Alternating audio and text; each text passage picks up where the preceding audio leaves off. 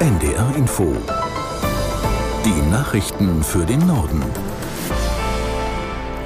Um 10.31 Uhr mit Astrid Fietz. Die Verbraucherzentralen fordern, dass das geplante sogenannte Klimageld von der Ampel umgesetzt wird. Nur so sei der CO2-Preis sozial gerecht, argumentiert der Bundesverband. Die Bundesregierung müsse die Einnahmen aus der Abgabe an die Bürger zurückgeben. Für die vergangenen drei Jahre hat der Verband einen Betrag für eine Einmalzahlung errechnet. Pro Kopf sollte es 139 Euro geben, fordern die Verbraucherzentralen. Der CO2-Preis wird zum Jahreswechsel erhöht. Bei der Bahn wird es höchstens an fünf aufeinanderfolgenden Tagen Streiks geben. Der Vorsitzende der Gewerkschaft Deutscher Lokomotivführer Weselski sagte der Rheinischen Post, unbefristete Streiks seien nicht in Ordnung. Aus der NDR Nachrichtenredaktion Amir Brecht. Weselski begründete das Limit damit, dass unbefristete Arbeitsniederlegungen mit Blick auf die Kunden der Deutschen Bahn und die wirtschaftlichen Folgen nicht vertretbar seien. Die Gewerkschaftsmitglieder hatten sich in einer Urabstimmung für unbefristete Streiks ausgesprochen. Danach hatte der GDL-Chef mit einem Ausstand ab dem 8. Januar gedroht, sollte das Management der Bahn bis dahin nicht auf die Forderungen der Arbeitnehmer eingehen. Die Gewerkschaft verlangt unter anderem, dass die Wochenarbeitszeit für Schichtarbeiter verkürzt wird bei vollem Lohnausgleich. Sie hatte die Tarifgespräche im November für gescheitert erklärt. Es gab schon zwei Warnstreiks der Lokführer, die den Bahnverkehr weitgehend lahmgelegt haben. An Elbe, Weser und der Nordseeküste besteht von heute an Sturmflutgefahr.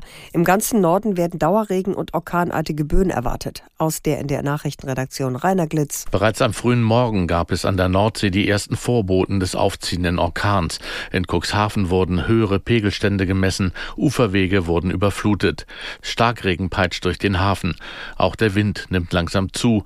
Im Laufe des Tages soll Cuxhaven von Sturmböen der Stärke 12 heimgesucht werden.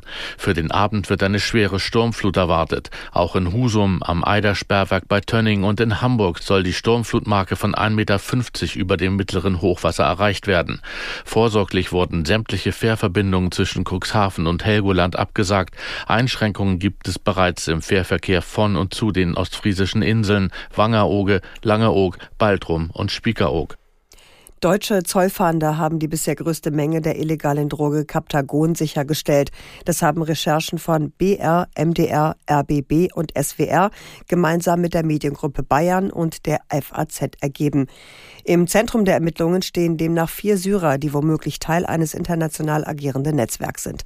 Aus München Arne Meyer Fünfinger. Es geht um insgesamt rund 460 Kilo des Aufputschmittels, die die Behörden in mehreren Funden sichergestellt haben, angefangen Ende 2022 am Flughafen Köln-Bonn, wo der Zoll in für Bachrhein bestimmten Paketen fast 60.000 Captagon-Tabletten gefunden hat. Die Ware war in Bremszylindern versteckt. Nach weiteren Funden in Köln-Bonn und am Flughafen Leipzig-Halle stießen die Ermittler Ende Oktober dieses Jahres dann im Raum Aachen auf weit über 300 Kilogramm Captagon.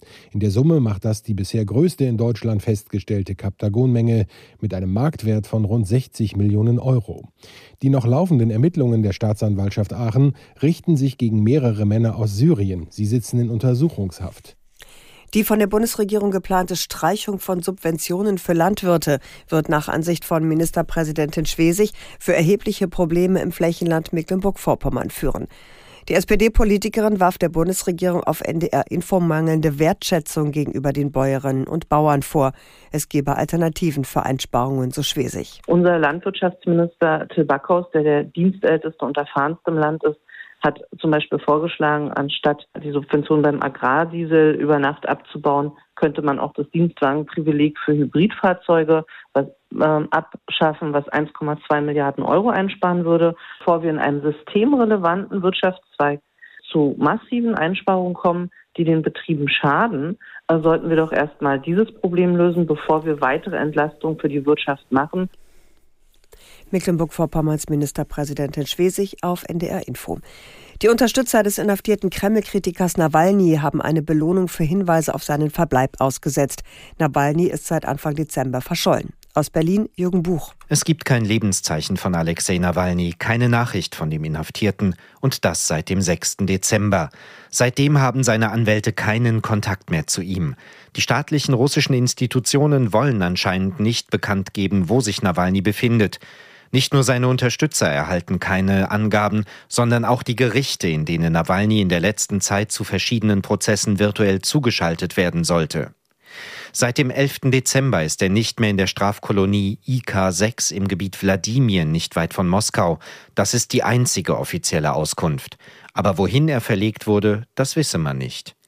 Nawalnys Unterstützer haben nicht nur in rund 200 russischen Strafanstalten nachgefragt, ob der prominente Gefangene vielleicht dort ist. Sie haben bereits eine Woche nach Nawalnys Verschwinden eine Belohnung ausgesetzt. Das waren die Nachrichten.